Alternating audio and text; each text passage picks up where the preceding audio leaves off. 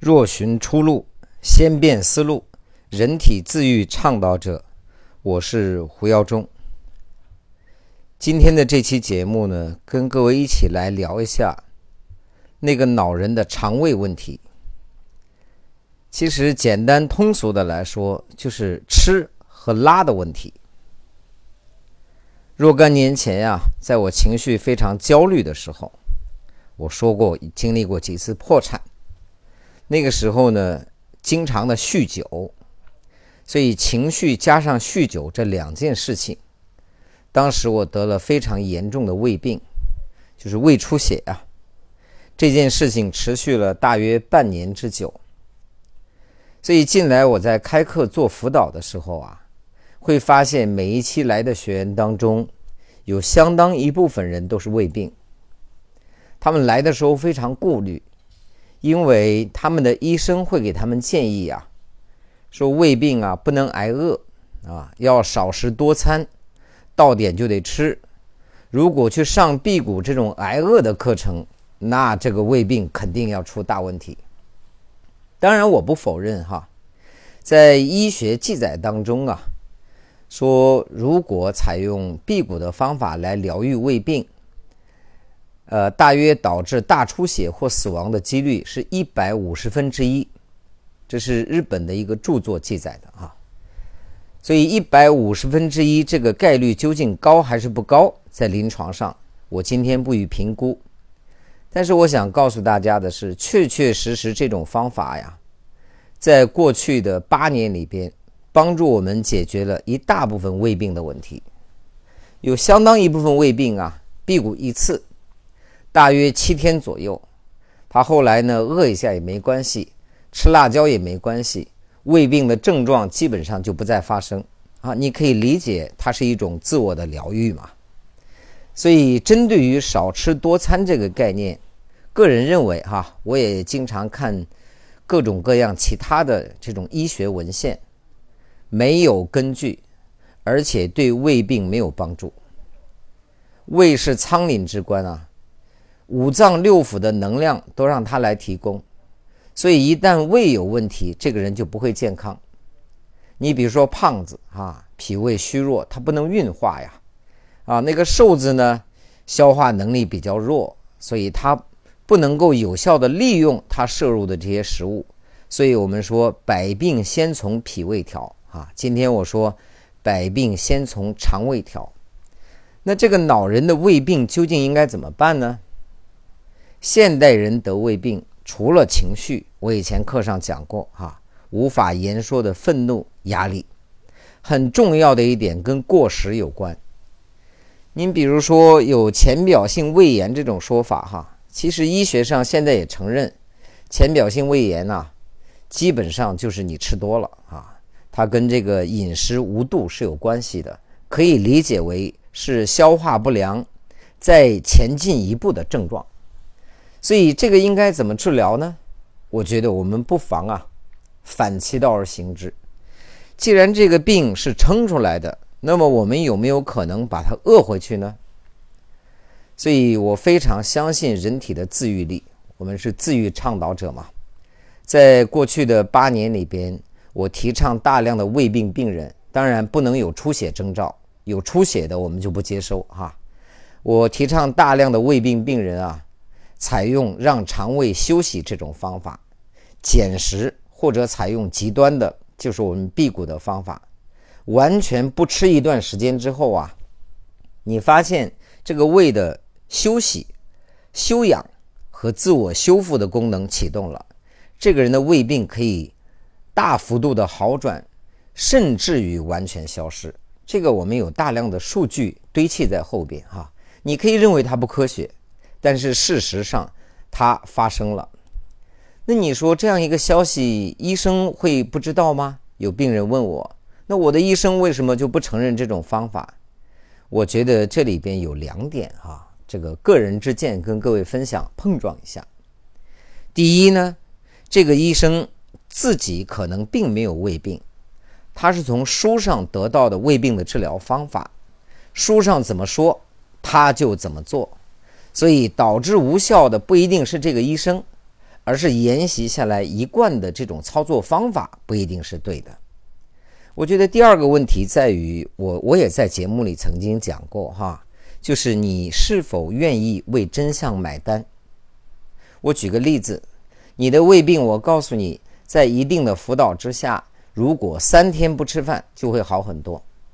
假设我是医生，我知道这种方法，我问你，我可不可以把这个方法告诉你呢？你问我，医生啊，我的胃病很严重，我好苦恼。我告诉你，回去三天尽量不要吃饭啊，你的胃病就可以缓解，甚至于消失。嗯。你说谢谢医生，我回去试一下。我说别着急哈，你记得给我一千块钱的治疗费用。你会感觉什么？心里极度的不平衡啊！就是你什么都没有做啊，跟我讲了两句话就就要收我一千块，但是你不知道啊，这两句话代表的是真相，它真的有可能解决你的问题，但是我没有办法跟你说，因为我说了营收，就我在业绩考核。营收就会受到影响，所以我会告诉你什么？呃，你住院观察一下吧。啊，这三天呢，我们会给你观察，然后给你进行输液。当然，输液的这几天，你尽量不要吃东西啊。呃，因为我给你补足液体里补足足够的营养能量，你不会缺，就不要吃就好了。所以三天之后，你发现胃病真的好了很多，你跟医生讲，你说感谢你，医生说那不需要感谢哈。我们按常规流程走，那这是住院费，这是输液费，呃，这是其他的所谓费用哈。票开给你一千块钱，到药房去交钱，你会不会去呢？我觉得你认为这个费用我交的理所当然，所以你不为真相买单嘛，你就得不到真相哈。所以我跟很多的胃病的朋友建议啊，少吃，啊，在你的胃能够承受的范围之内。少吃是一件很重要的事情，当然还要吃坏，还要吃对东西哈。你像这个酒啊，包括大量的谷物也可能引发炎症哈。这种米面会引发胃酸啊、烧心都有可能的。所以，如果你以前的饮食结构是这样的，你想改变呢，就把饮食结构变成那样的，它也会有帮助哈。这是关于胃病的篇幅。另外呢，我想跟大家谈一谈肠道。这个又是久病成医了哈！我大概从十七八岁嘛，然后就持续的腹泻啊，大便不成形啊，就吃完饭就要跑去拉，而且有的时候说真心话哈，有忍不住的感觉，所以这件事情让我很苦恼，苦恼了几十年的时间。所以那段时间我没有方法呀，就吃氟派酸、诺氟沙星嘛。所以今天医学上证实诺氟沙星和尿毒症有一定的关联，这个药在药房里一般已经买不到了哈。所以当时呢，我用这种方法来控制腹泻，很苦恼。所以医生给我的判断啊是肠炎。后来我喜欢研究一些中医著作哈，站在中医的角度来看呢，这个叫脾虚啊，它不完全是一种炎症。所以我想跟大家分享什么呢？所以正常的大便应该是香蕉状、金黄色、光滑、粗大、无断裂，甚至于你你你拉完啊不擦屁股都可以。我今年四十八岁嘛，我们小时候啊那个土块呀、树叶呀、墙角啊都可以使用，因为那个时候的人肠道比较健康，他很容易啊就清除了肛门口那些沾染。你像我儿子啊。我给他擦屁股，擦来擦去，什么都擦不到，啊，换湿巾来擦还是没有，说明他的肛门和肠道非常健康。而走到今天，我们可以看到的是，相当一部分人排便呢，就是发黑、发绿、黏腻、恶臭、不成形、粘马桶，所以这个就可以理为理解为哈，这个人的肠道已经出问题了。我刚才说西医叫肠炎，中医叫脾虚，两个问题。第一呢，有可能你吃的太多，尤其蛋白质类食物啊，如果你的脾胃不能把它消化，然后迫于腹压，因为你上一顿没有消化，下一顿又压进来嘛，啊，迫于腹压把它给挤出去，这些未消化的蛋白质就会黏腻、恶臭。另外一个呢，跟你的食量过多也有关系哈，就是你这些东西不能消化就排泄出去，它它确实会存在这种黏腻恶臭的情况。所以各位要控制自己的食量，然后呢还要吃对东西啊。所以古人讲叫长鸣而食，什么意思啊？肚子咕咕叫的时候，就是身体在给我们发信号，告诉你你该吃东西了。你看，我们身体是有它的调控功能的，可是现代人，你发现有多少人等到肠子叫呢？很久都没有听过肠子叫了啊！所以这是一个问题。一日三餐不一定是我们人类真正需要的。今天如果展开这个话题来说啊，可能就有点长啊。所以也有人说那是肠道菌群的失调，我们补充肠道菌群怎么样？哦，我也做过尝试哈。所以，包括药物上的、保健品上的这些，我都做过一些尝试，而有相关数据显示啊，这些外部进入的肠道菌群，在体内的存活一般不会超过两周。这些叫酵素也好啊，呃，叫什么三株、五株也好，你吃进去之后啊，你的便秘状况啊、腹泻状况啊，短期之内会有改善。可是当你停服之后，大约两周嘛，这些菌群在你的体内被代谢掉。菌群再度失衡，所以你还是会重新引起腹泻哈。所以我个人的经验呢，两条啊。第一个呢，就是我们的辟谷，辟谷之后啊，这个人的脾胃经过休整，确确实实你发现他的大便在相当一段周期内是成型的。第二一个呢，这是非常意外的一个收获哈，就是近来我我明天就要出发去郑州开一个新能源饮食的课。这个课程就是鼓励大家以优质脂肪、以适量蛋白和绿叶蔬菜为主，这样一种饮食，就是完全把糖类断掉。所以在医学书籍上有记载啊，说现在很多人的过敏、腹泻跟糖有关。这个叫什么呢？叫肤质不耐受啊。我那个叫外甥，从出生啊就诊断为肤质不耐受。他只要碰到任何这些淀粉类的东西，他就会腹泻。我怀疑以前我也是这种症状哈，所以我在采用这种饮食方法，完全完全断绝糖类之后啊，这个腹泻的情况就真的完全消失了，会变得比较平稳哈。呃，大便呢一天一次，然后呢，就我说的光滑粗大无断裂，香蕉状哈。当然你不要去联想哈。有些人听到我一讲香蕉状，他脑子里会出现图像。他说：“今后我我再也不吃香蕉了啊！”其实跟那个没有关系了。